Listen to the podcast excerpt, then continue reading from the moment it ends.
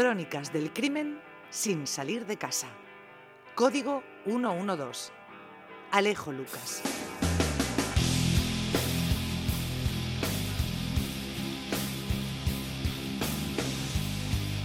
Bueno, el entorno es así como muy bucólico porque, en fin, en lo pastoril nuestro, en los garres, hay algunos elementos que son propios también de, ese, de ese tipismo.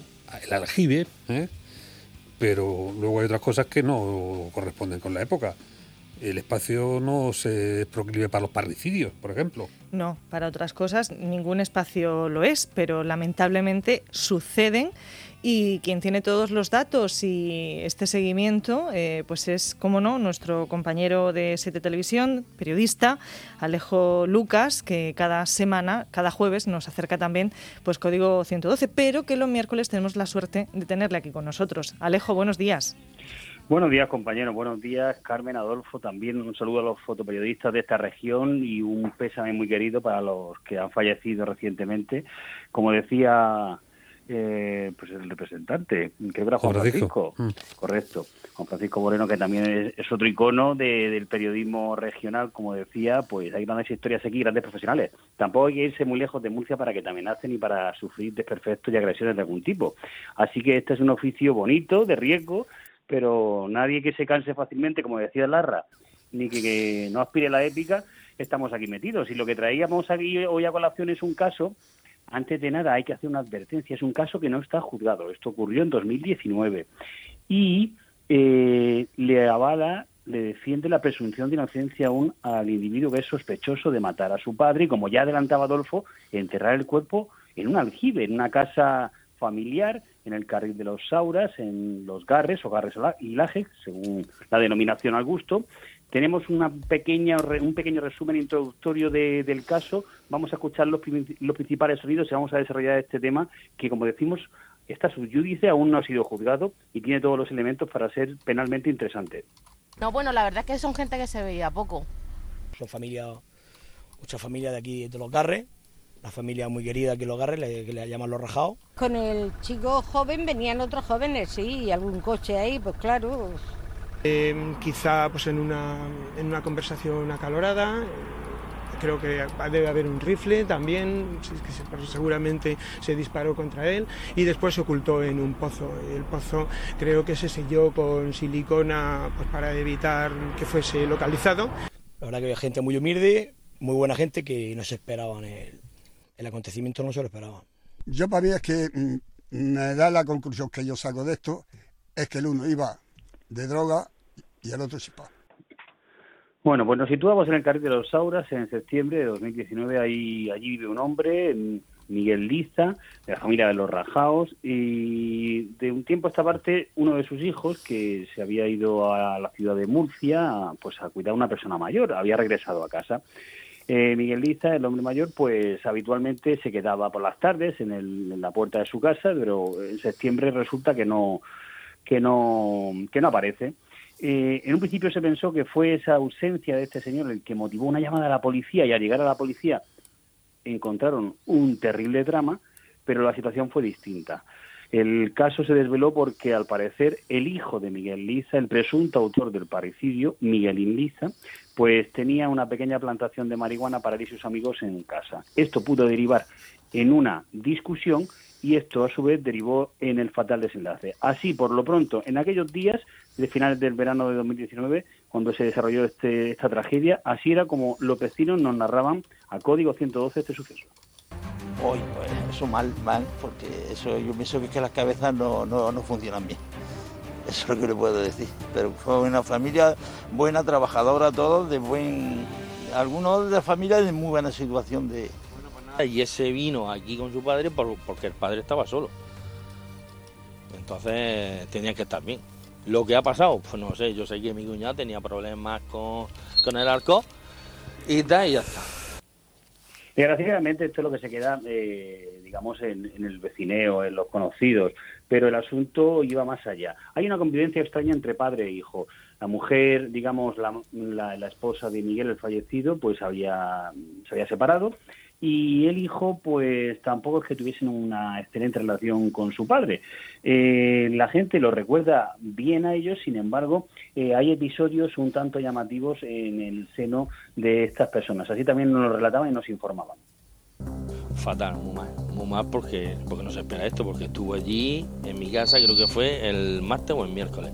Estuvo allí, bajó para acá, para la huerta y desde entonces sí que no se sabe nada, porque llama de vez en cuando que cuando estaba viviendo aquí con su mujer, que yo muchas veces entraba por aquí y salía ella corriendo porque él venía dándole palo. Dándole palo. Por eso muchas veces, muchas veces, a la mujer que tenía. Y tuvo e, este crío, es que le ha muerto. Hermano del fallecido muy amigo mío, son familia, mucha familia de aquí de Los Garres, la familia muy querida que Los Garres, que le llaman Los Rajados. La verdad que hay gente muy humilde, muy buena gente que no se esperaban lo Bueno, aquello de que tiene un hijo el que le ha muerto es una expresión así muy de vuelta y que da perfectamente cuenta, pese a la síntesis o a la ortodoxia de la desinencia verbal que utilizaba, da perfecta cuenta de lo que le ha pasado, le ha muerto este hijo. Bueno, sí, sí, sí, sí, no, no, está eh, eh, muy bien explicado. Se entendía perfectamente. lo que pasa es que ya además tú ya has cargado de ingredientes, porque claro, estás hablando de la planta de marihuana que tenía para los amigos cuando iban, el tema del alcohol, no, todo eso es un... Con vosotros, Adolfo o Carmen, me desvelo enseguida. Os he contado ya la parte final. Y es que eh, se conoció el asunto precisamente por eso, porque un amigo del sospechoso principal, repito, aún le avala la presunción de inocencia, un, un amigo fue habló con su abogado y le dijo, oye, mira, que es que hay, hay una plantación eh, de marihuana en esa casa y después de consumir esto, esto es el relato de una de las partes, después de consumir cannabis, pues el hijo me ha contado pues que ha acabado con la vida de su padre. El abogado le aconseja a este amigo que esto lo tiene que poner en conocimiento de las autoridades y lo que hacen es ir al juzgado de guardia de Murcia. El juzgado llama a la policía y la policía se presenta. Estamos de nuevo en la casa familiar de los Rajados en el carril de los Saura y al parecer el chico, según fuentes conocedoras del caso, habría admitido de alguna forma lo que ocurrió y habría indicado a los agentes investigadores lo que pasaba. Señaló una escopeta, escuchábamos antes la voz del que fuera delegado del gobierno, Francisco Jiménez, que hay un rifle por ahí, al parecer le quitó la vida con un rifle, pero el chico presuntamente habría ocultado el cuerpo en un aljibe y sellado con silicona, pero aquello al, cabo de los días, entre que el chico tuvo, el otro tuvo el remordimiento, avisó a el juzgado y llegó a la policía, pues aquello aquello derivó en una operación para extraer el cuerpo desde un eh, entorno, un habitáculo húmedo, que aquello tenía que oler, terrible. Así fue la crónica que hicimos en base a unas imágenes que difundió la Policía Nacional muy llamativas, porque desgraciadamente casos como este de delitos de sangre los hay con relativa frecuencia, pero con relativa frecuencia, pero aquello de bajar al aljibe a rescatar un cuerpo, eso sí que no es habitual. Escuchamos la crónica de cómo fue aquella operación. Deshacer el sellado y arrancar la tapa del aljibe familiar no resultó problemático, ya lo ven. Sin embargo, la mayor complicación vendría cuando el buzo debe introducirse en el orificio para rescatar el cadáver. Apenas hay hueco para que él pueda bajar al fondo del pozo ayudado de una escalera. El hedor es nauseabundo cuando al fin haya un cuerpo hinchado por los gases en avanzado estado de descomposición y en contacto con el agua. Mientras en el exterior de la vivienda los agentes acordonan la zona y custodian al detenido, presente durante todo el tiempo que ha durado el rescate del maltrecho cadáver de su padre. No está pagado eso, ¿eh? De bajar. No, dentro de ese reportaje que hicimos en Código 112 fuimos a visitar a los bomberos del 6, que no es el número que va antes del 7, sino el Servicio de Extinción y de, Incendios y Salvamento del Ayuntamiento de Murcia. Ah. No sé, lo adelanto ya porque tampoco sé si nos dará tiempo a exponerlo todo, pero tuvieron que calzarse un material eh, sumamente especializado para poder introducirse en ese entorno y proteger al bombero en sí de lo que podía ser cualquier tipo de emanaciones de gas. El caso es que seguíamos indagando en Código 112 pues sobre el entorno familiar y los posibles motivos de la causa. Ya os he adelantado cuál fue la cronología de cómo se descubrió el asunto, pero al principio se desconocía el móvil. Esto era lo que decía un familiar del fallecido hablando bondades del fallecido. El Zaga es una bella persona. El padre que ha muerto es una bella persona. El hijo no lo tengo tratado tampoco. Porque digo, ahí tiene su casa y, y, no. El Zaga se fue de ahí, yo no sé el motivo, ni lo que más que se fue según dicen que se fue con, con un hombre para estar asistiéndolo. Y, y ahora, pues no sé, que, o sea, yo no sabía ni que estaba ahí en su casa. ¿Estos Ese era- testimonios, Alejo? Ese era Manuel Liza, era un tío, era un hombre mayor, se notaba en el habla, reposada, tranquila y directa de- del hombre de Huerta, que hablaba pues que el fallecido era una buena persona, pero que al hijo pues no lo había tratado.